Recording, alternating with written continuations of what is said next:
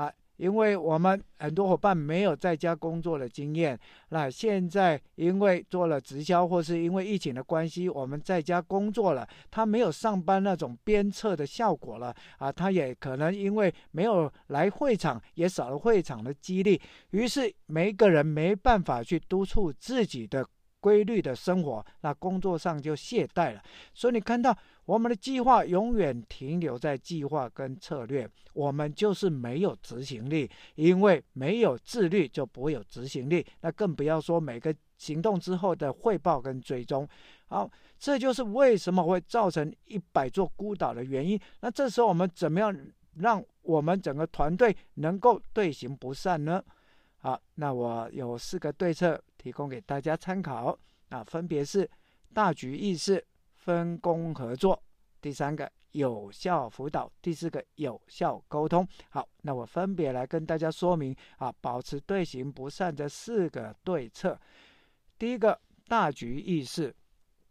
好，我们团队会散的原因，其中一个就很重要，我们整个领导中心没有被推崇了，大家开始对领导中心不信任了，或者是我们只各顾各的了。我们已经没有中心点了，所以这时候我们要做的两个很重要，扳回来大局意识两个做法，那就是我们要推崇领导中心跟制造支持性的气氛。好，推崇领导中心的好处，当然就是我们避免多头马车，也就是当我们领导人做了决定，我们所有人就要遵守这样的决定，不要去瞎起哄，不要唱反调，做好二把手。好，这样伙伴发现大家口径一致，行动就会一致。那这里我特别要提的，尤其在这疫情期间呢，啊，我们哎不要忘了，我们的领导人他的工作一定比我们多。那我们的上级，他叫上级，不叫上帝，他也会累，他也会做错决定，他也会忘记事情。所以这时候，我们除了啊心理上支持我们的领导，我建议这时候我们要适度的去分担，做好一件事叫。分忧解劳，分什么忧呢？我们要主动去问我们领导，哎，最近有什么事情让你很烦恼，无法解决，困扰着你的？哎，可不可以说出来？或许我可以帮你听一听。好，至少有人帮他听了，我相信我们的领导人就得到一些安慰跟支持啊。第二个，分忧解劳，那解什么劳呢？那我们。领导人一定有些事情多到他处理不完的，所以我们要主动去分担啊。我们领导人问他有什么事情，你可以分配下来给我做的，或是我们领导人有时候事情多到都会常常丢三落四的。好，那这时候我们也要主动去提醒我们的领导人。好，这就是我建议各位，我们这时候要推崇领导中心。我们除了做好二把手的角色，我们要适度的去分忧解劳。那怎么样？做到支持性的气氛呢，那就是我们要把团队的益利益放在个人的利益之前。好，要有两个很重要的意识，叫做妥协意识跟承担意识。例如，我们每个团队，我们都要决定。线上会议的时间，那这个线上会议的时间，哎，可能有些团队能参加，有些团队不能参加。那这时候如果没有妥协意识的人，就会跟领导来较劲，就是说，好，如果你选择在那个时间，我跟你讲，我整个团队就不能参加，你自己看着办。那这就是跟团队来较劲，没有妥协意识。我们必须知道一件事情，那就是我们上级领导他带的人比你多。他做的时间比你长，所以他考虑的一定比你更周全。虽然他做了决定，哎，对你有某方面的不利，但是你要一定要相信啊，他做的决定都是为了整体考量。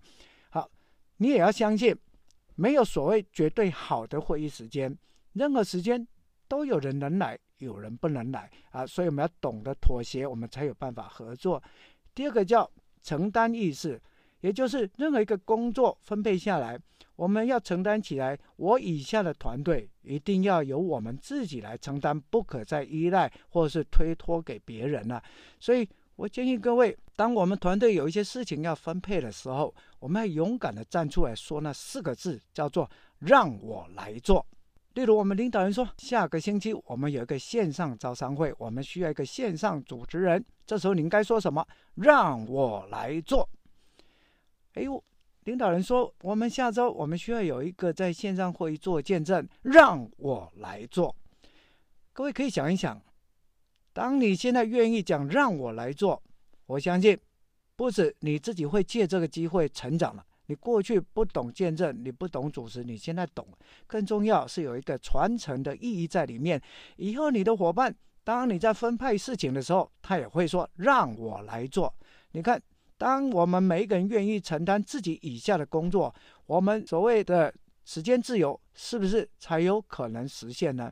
所以各位，我们除了要常常讲让我来做，我也建议各位有第二句话，也可以尝试的常常去讲，那就是跟领导人说：“领导，我以下的我负责，请你把时间拿去处理别人的事情。”好，这就是也是一种承担意识，就是告诉领导人：我长大了，我的团队我自己会负责了。那一样的，我相信，当你愿意讲这句话以后，你的伙伴以后也会会愿意跟你说：“领导，我以下你不用烦恼，我自己搞定了。”那我相信，我们的时间才能够分别出来去做别的事情。好，这就是我们要推崇领导中心要大局意识、要支持性的氛围的做法。第二个，怎么样让团队不散的第二个对策叫做分工合作。好，那你都知道，唯有分工合作才能够让我们产生高效率。那如果每一个人不知道自己该做什么，那你就会发现该做的没人做，或是啊不需要人做的每一个人重复去做，那你就会看到整个团队的工作会有漏洞，会有空白。好，那我建议啊，以现在疫情期间为例子，我们高阶、中阶、初阶的伙伴该做哪些事呢？好，我简单建议一下，高阶要做三件事情。第一个叫定调，第二个叫备案，第三个叫备胎。定调，第一个，当然我们要为自己所定的政策负责。一旦政策出去了，我们就不要去改来改去了。第二个，我们要制造一些正面的氛围。好，怎么样制造正面的氛围？很简单，第一个，只要各位高阶领导人。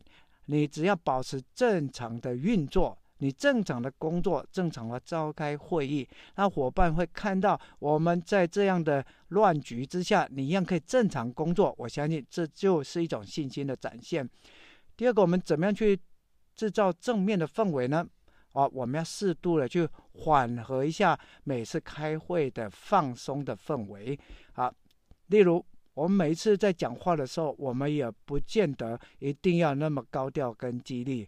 来，尤其现在在疫情期间呢，伙伴看不到你的脸，那他能够得到的信息就来自于你的声音或是你的表情。所以各位领导，我们讲的每一句话，你讲的内容，其实都关系影响着他们。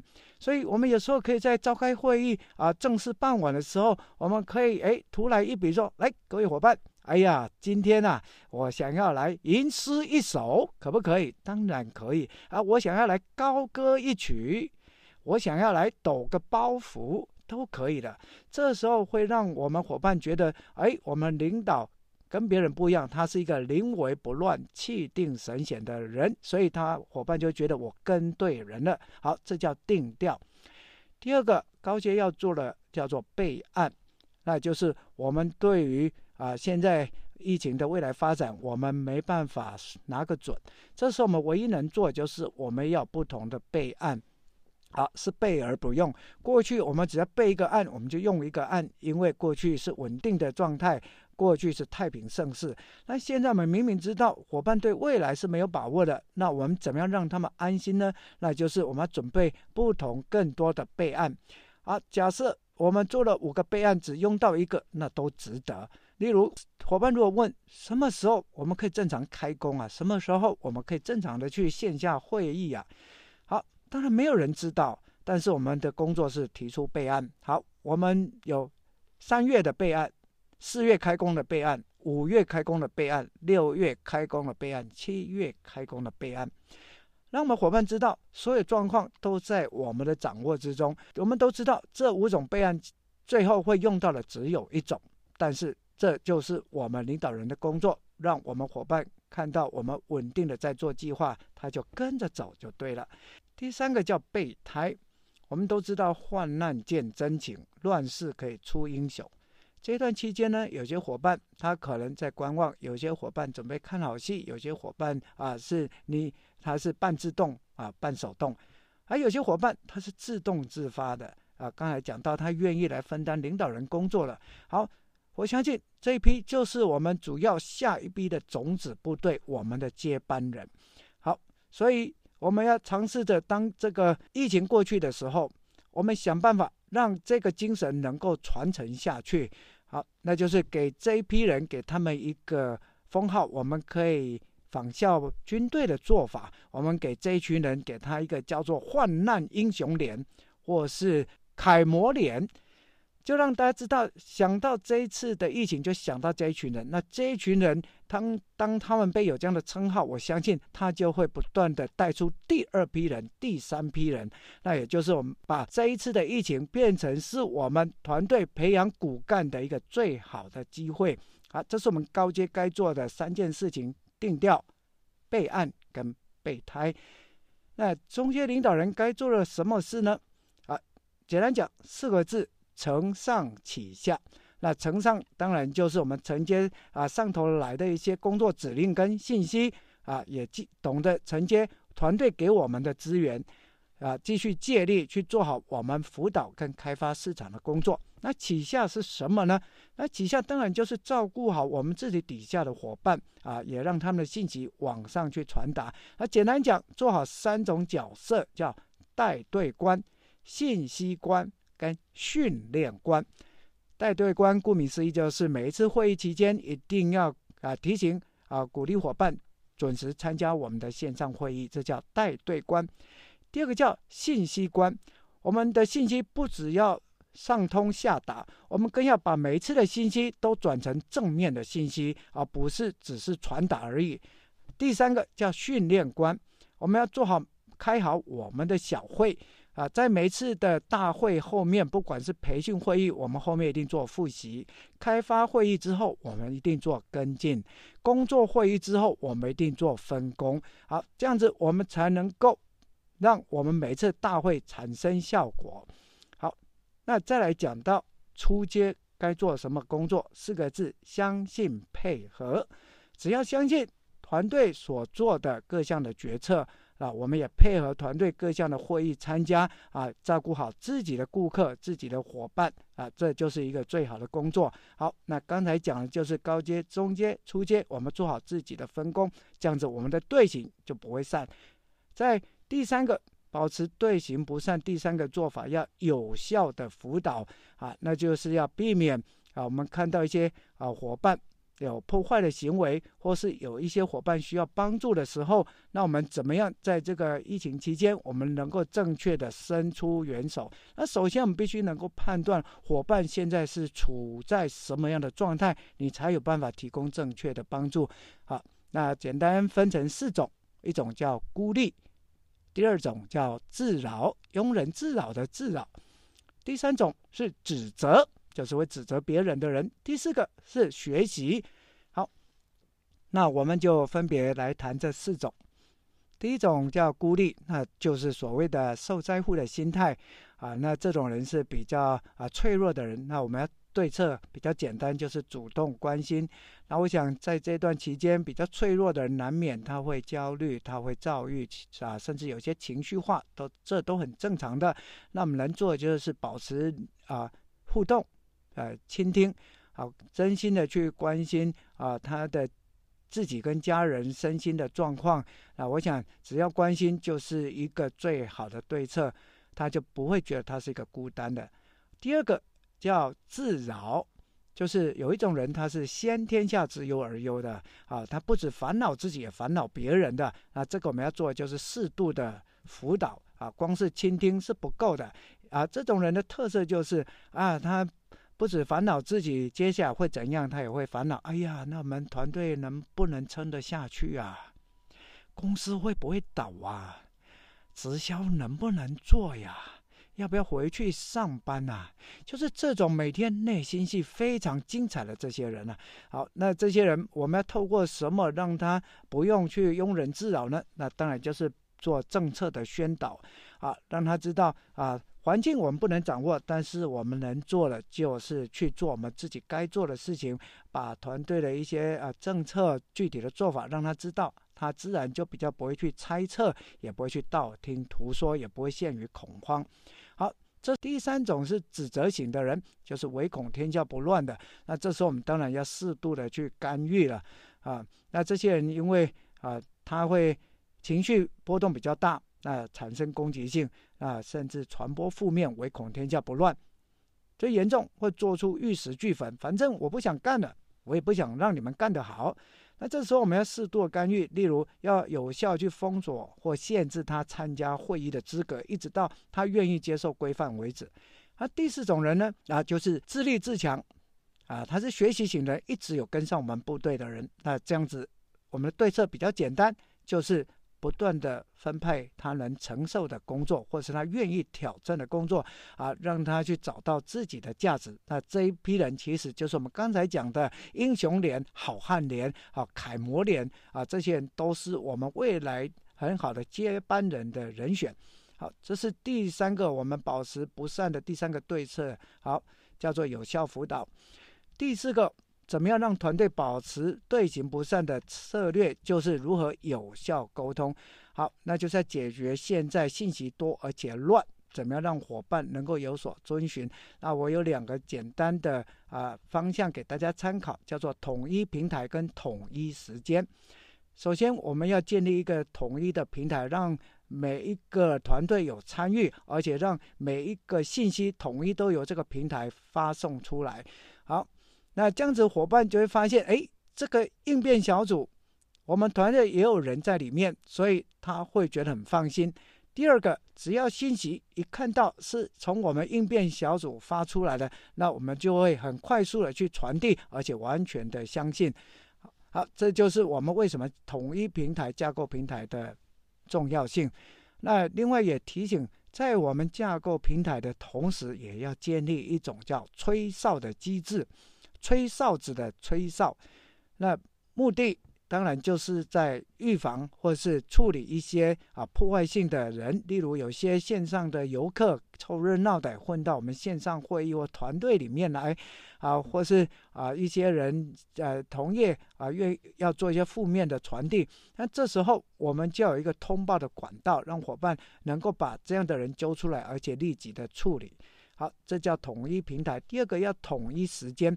我们团队现在会乱的其中一个很重要原因就是我们每一个人的作息跟工作时间不一样，所以有时候我们召开会议，哎，他在照顾小孩，所以不是他不参加，是他无法参加，或者是我们团队在在选择会议时间的时候，常常不知道应该什么时候办比较好。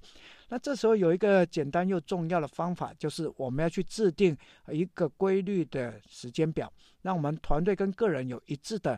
一日行程，也就是我们把一天的时间里面，我们做好规划，那每一个人就按照这个区块去做该做的事情，那我们就有共同性。例如，我们可以制定每天早上七点以前就是我们的家庭个人时间，就是你去啊打理小孩，去啊准备家家人生活所需的时候，那就早上的生活时间。早上七点到九点，我们可以叫做一个工作准备时间，或是开小会的时间。那当然就是小组时间。好，早上十点我们可以来到我们的大会时间啊，那也就是我们呃，例如招商会、学习会或工作会议的时间。那十一点我们就可以为这大会来啊、开呃小组的学习跟复习会议。下午两点。到五点，我们可以来做个人的市场开发、服务跟进辅导的工作。所以你看，我们很清楚的时间，什么时候是家人时间，什么时候是大会时间，什么时候是小会时间，什么时候是个人的工作时间。大家有了一日行程的统一统一性之后，那我们就非常工作有效率。而且我们可以兼顾到自己私人的时间跟家人生活的品质，那会让我们伙伴更安心，也让我们伙伴的家人更支持我们团队。好，那以上呢，我们已经谈了怎么样让队形保持不散的很重要四个对策，啊，叫做大局意识、分工合作、有效辅导跟有效沟通。好，我们接下来就来谈第三个板块，如何保持团队的方向不变。我们都知道，团队力就是竞争力。团队要强，不是靠领导人自己一个人强，当然也没有哪一个领导人是自己样样都强的。所以，团队成员每一个人都强，才是真正的强。这一段疫情动荡期间，我们团队的功能与结构难免受到一些伤害。人员的流失当然在所难免，所以我们现在要做的就是，我们如何一边保持前进，一边又要迅速来重建团队，也就是要学会一边开车又要一边修轮胎的功力，以便让我们团队迅速恢复功能。那谈到团队建设，我很喜欢一句话，就是如果你要建一栋楼，心中必须先有一栋楼。意思是说，如果你想盖的楼，你对它没有具体的形象，例如不知道楼要盖多高、盖多大、盖几层、什么颜色，当你没有这些图像，相信你这栋楼是永远盖不成的。也就是我们常听到的，如果要盖一栋楼，你最重要要有一张蓝图画到底的能力。所以，当我们现在在想要建设团队或重建团队的时候，我们必须心里面有一张团队的建设架构图，你才有可能让团队拥有应该有的功能。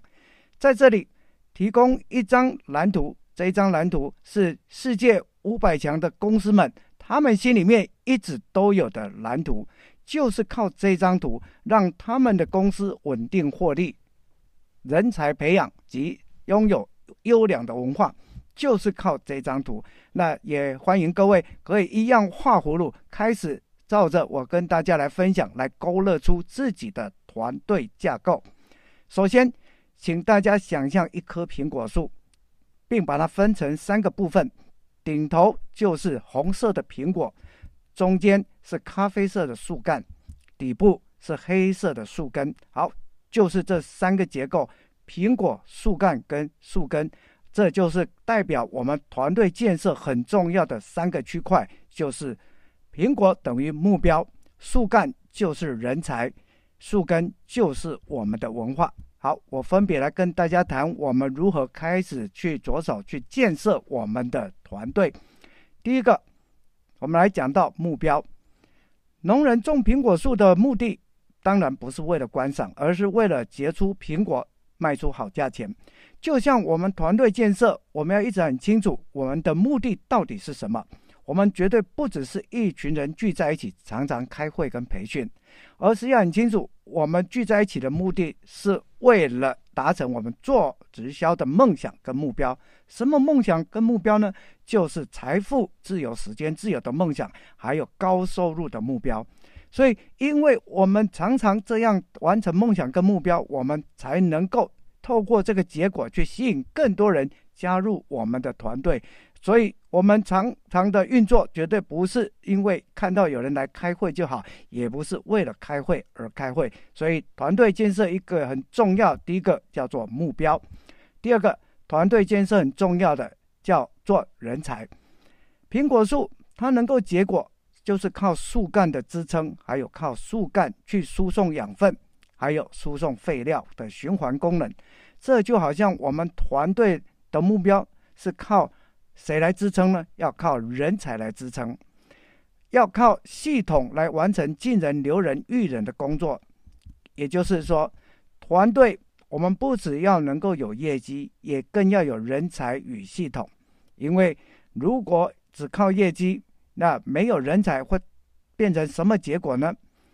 业绩我们可以透过一起冲刺或促销来完成，但是如果没有人才来支撑，那么这个业绩可能是大起大落，它是没办法继续维持的。如果有业绩没有人才，那么我们新招募的一批新人没有人带，他就没有留下来，他也没办法成为我们的人才，我们就无法越做越轻松。所以，如果我们只注重结果，就是业绩，但是我们没有培养人才。造成他有业绩就变成没有能力，那么我们就会越做没有越轻松，我们的团队就会虽然业绩大，可是不稳也不会强。好，这就是第二个团队建设人才区块的重要性。第三个团队建设的区块就是我们的文化。我们都知道，苹果树的树干能这么坚固，是靠什么？靠着埋在地底下的树根。那树根为什么可以提供整棵树的养分？它有三个条件：第一个，经过一段时间的不动；第二个，它是向上的；第三个，它是永远不会露出地面被看见的。好，就是因为这三个条件，好，所以它才能够让我们支撑整个树干。因为如果一个树根它被露出来、被看见了，代表它是吃土不生的，它是没有经过时间的，它是没有向上的，它就倒了。好，所以这三个条件就好比我们团队建设中的文化，我们必须经过一段时间不动，大家磨合出来共同的语言、共同的行为，而且是积极向上的。虽然是看不见的，可是是却是最重要的。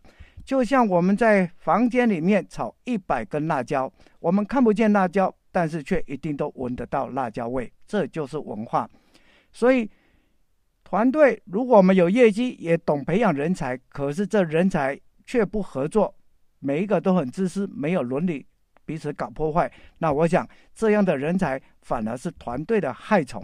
所以我们要很清楚，人才跟文化是互补的，人才做不到的。我们可以靠文化去补，相反的，文化做不到的，我们就要靠人才去补。以上这三个区块，目标、人才与文化，就是团队建设的很重要的方向。只要各位我们心中有保有这个蓝图，它至少在这时候还有未来可以发挥两个很重要的作用。第一个，修补，就是我们可以来检视这一段期间。我们哪个功能弱化了、遗失了，我们就来加强。例如，如果我们目标感弱了、没了，那我们在这段期间要做的就是要加强我们的目标感跟急迫感。如果我们的人才最近比较虚化了，那我们就加强人才培训。如果文化松散，那我们就加强正能量。好，这是这个蓝图可以让带给我们修补的功能。第二个，重建的功能。如果您的团队还没有真正成型或才刚开始，那建议你可以把这张蓝图放在心里面，就像刚才讲的五百大公司的老板，我们开始去建构像这五百强、五百大的公司的苹果树。第一个，尝试着去找回自己做直销的初衷跟目标；第二个，开始尝试着接受团队的培训，让自己自己从一个担任配合的初阶，被领导的中阶，开始可以成为领导别人的高阶。第三个，从团队的文化中去找到一个好榜样，然后好好抓住它，模仿它。我相信很快你就会超越它。就像一句话，你算得出一粒苹果有几颗种子，但是你绝对算不出一颗种子可以种出多少粒苹果。只要我们每个人愿意当一颗种子，先被埋在一个黑黑暗暗的团队泥土中，以后你就可以结出很多无法计算的苹果跟苹果树。这就是直销复制与倍增的魅力。好，以上不止讲完第三个板块，我们曾全部三个板块都已经讲完了。在这里，最后再帮大家简单来复盘一下。一个突发而来的疫情，让我们学会，当不能改变环境的时候，我们就做自己该做的事，就可以保持节奏不乱。也让我们学会要怎么样坚守自己的岗位，具备大局意识，我们就可以队形不散。当然，我们也学会了在混乱当中，心中一定要有一幅团队建设的蓝图，也就可以让我们方向不变。让我们继续来保持。节奏不乱，队形不散，方向不变，让我们宅在家依然高效运作团队。我是吴胜男，谢谢大家的聆听，再见。